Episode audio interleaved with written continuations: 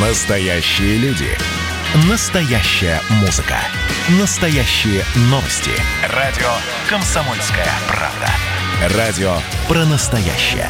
97,2 FM. эм. Под капотом. Лайфхаки от компании «Супротек».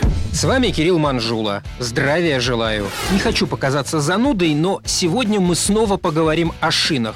Правда, в этот раз речь пойдет не о сезонной смене или выборе новой резины, а о правильном ее хранении.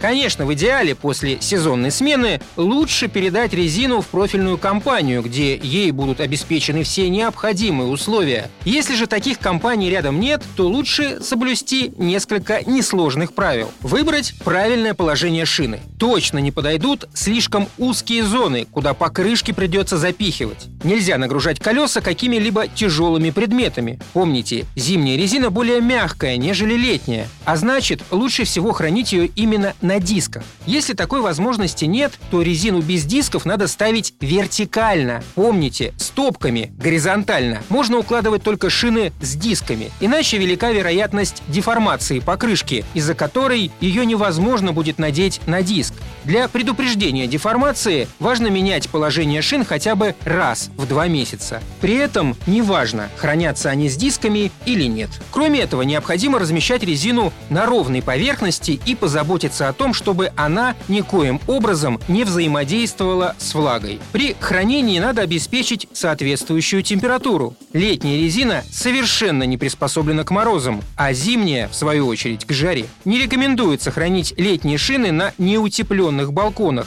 а зимние оставлять под палящим солнцем. Также следует понимать, что отопительные приборы не лучшие соседи как для зимней, так и для летней резины. Неправильный температурный режим может привести к образованию микротрещин, что снизит прочность шины. Нельзя хранить колеса в полиэтиленовых пакетах. Внутри герметичной упаковки всегда образовывается конденсат, который оказывает разрушительный эффект на резину. Он также может стать причиной коррозии дисков. Подытоживая все вышесказанное, можно заключить, что лучше не хранить резину в неотапливаемых помещениях с повышенной влажностью, на лестничных площадках и квартирных тамбурах, в помещениях, не защищенных от попадания прямых солнечных лучей, в местах около отопительного оборудования и на незастекленных балконах и плохо отапливаемых лоджиях. На этом пока все. С вами был Кирилл Манжула. Слушайте рубрику «Под капотом» и программу «Мой автомобиль» в подкастах на нашем сайте и в мобильном приложении «Радио Комсомольская правда», а в эфире с понедельника по четверг в 7 утра. И помните, мы не истина в последней инстанции, но направление указываем верное.